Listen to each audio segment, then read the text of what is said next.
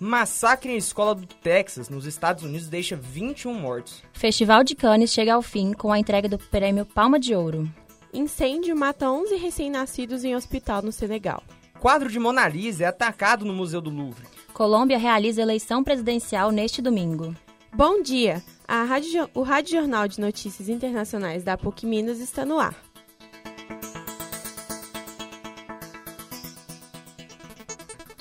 Internacional.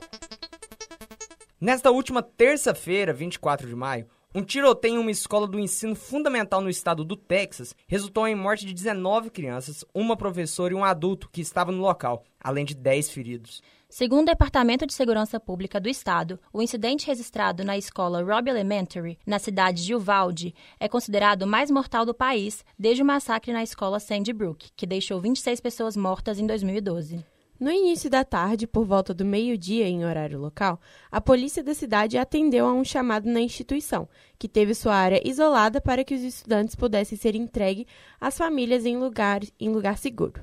As autoridades identificaram o criminoso como Salvador Romes, americano de 18 anos que estudava na escola preparatória de Uvalde e que morreu no local após trocar tiros com a polícia. Segundo autoridades, logo antes de iniciar o ataque, o jovem atirou em sua avó, que foi internada em, estado crítico no Hospital Universitário de San Antônio. Após balear sua família, Salvador Romes, equipado com um colete de balas e um rifle, fugiu em um carro que abandonou próximo à escola primária Robb. Por volta das 11h30, depois de ter sido encontrado pela polícia, o agressor entrou correndo na escola e abriu fogo em várias salas de aulas. O jovem, segundo o comandante da polícia do Distrito Escolar de Uvalde, Pete Arredonto, agiu sozinho e deixou dois oficiais feridos. As investigações estão avançando para descobrir informações detalhadas sobre o perfil do atirador, sua motivação e se ele tinha permissão para portar a arma usada. No Instagram, uma conta foi associada a Salvador Ramos, mas já foi apagada. No perfil havia uma foto de um carregador de rifles e outra mostrava dois rifles semiautomáticos. Já no Facebook, o agressor enviou três mensagens privadas para outro usuário logo antes do ataque, em que dizia estar planejando atirar em sua avó e em seguida atacar uma escola primária. Joe Biden se pronunciou sobre a tragédia na última terça-feira, logo após retornar de uma viagem para a Ásia, e reforçou a campanha contra o lobby de armas. Esse termo é utilizado para designar a influência política exercida por partidos no Estado norte-americano, que se opõem à medida para o controle do armamento. O trecho a seguir, da tradução simultânea feita pela CNN Brasil do discurso do presidente, mostra a indignação do líder. Eu acabo de voltar de uma viagem à Ásia, na qual me encontrei com líderes asiáticos. E enquanto eu estava, eu soube dessa tragédia enquanto estava no avião. E o que me abateu nesse voo de 17 horas, o que me atingiu foi que esse tipo de tiroteio não acontece em outros lugares do mundo. Por quê?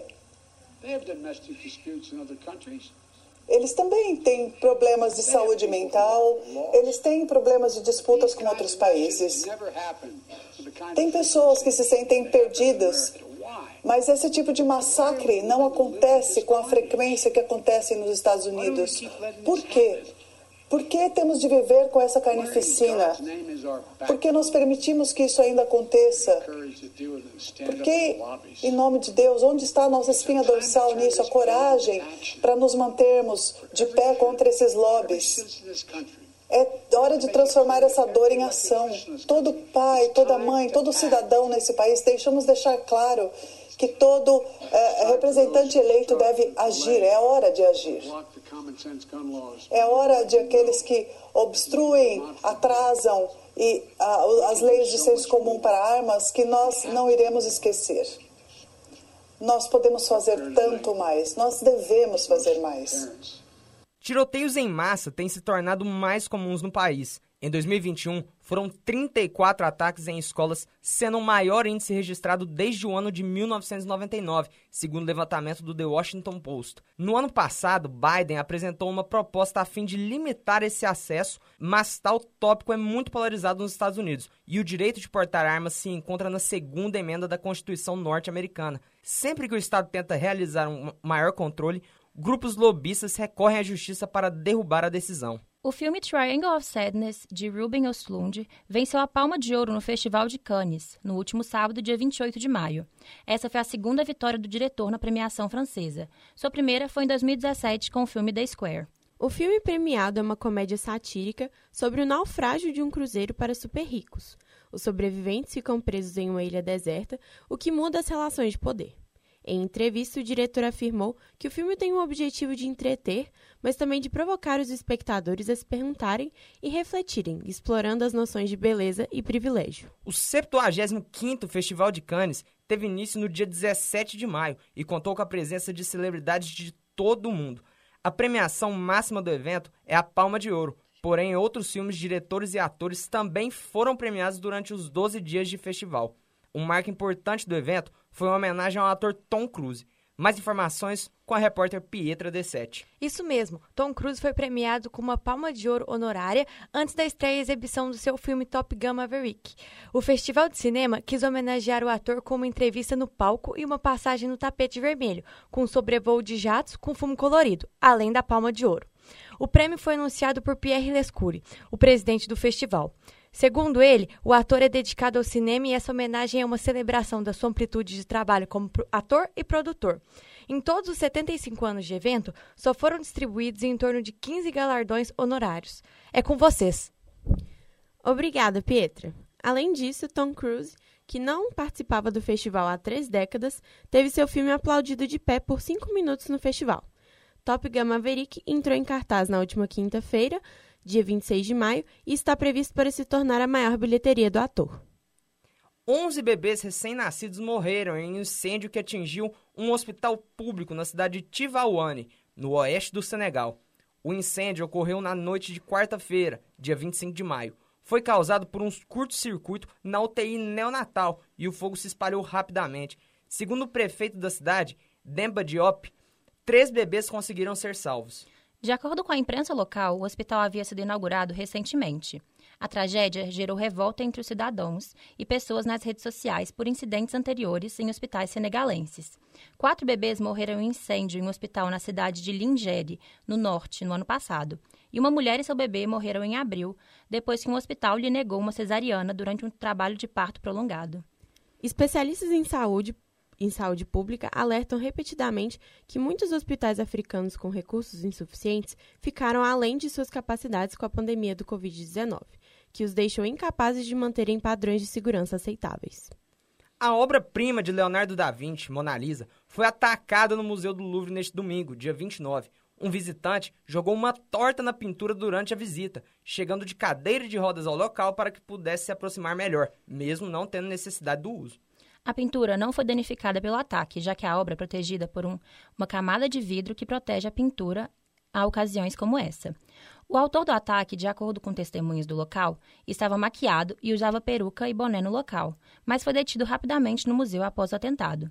Ainda não foi revelada a identidade do autor do ataque e o motivo. Os eleitores colombianos foram às urnas no último domingo para votar no primeiro turno das eleições presidenciais no país. De acordo com uma pesquisa de consultoria, eles têm como principais preocupações a economia, corrupção, insegurança e desemprego. Esses temas são mais ou menos os mesmos de eleições presidenciais em outros países, mas na Colômbia isso é uma novidade. O país virou a página do conflito entre o governo e guerrilhas, assunto que dominou a vida política durante décadas. A última eleição foi dominada por temas referentes ao acordo de paz entre o governo e as Forças Armadas Revolucionárias da Colômbia. Naquele ano, o país elegeu o presidente, o presidente Ivan Duque, pouco depois de ter votado contra o referendo sobre o acordo. Duque é aliado do ex-presidente Álvaro Uribe, que foi contrário ao acordo de paz desde o princípio. Os dois candidatos mais bem colocados nas pesquisas são Gustavo Petro e Frederico Gutierrez. Petro é um candidato de esquerda que, de acordo com as pesquisas de intenção de voto, tem cerca de 41% da preferência dos eleitores. O candidato entrou para o movimento de guerrilha M19 ainda na adolescência. Em 1990, esse grupo se tornou um partido, a Aliança Democrata M19. Já Gutierrez é o candidato do ex-presidente Álvaro Uribe uma figura ainda muito importante na política colombiana. Antes de ser candidato à presidência, Gutierrez foi prefeito de Medellín.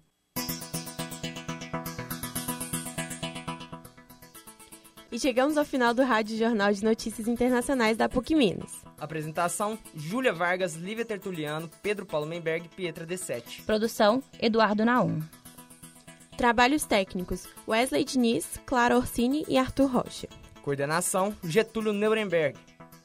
Obrigado pela sua audiência e até a próxima.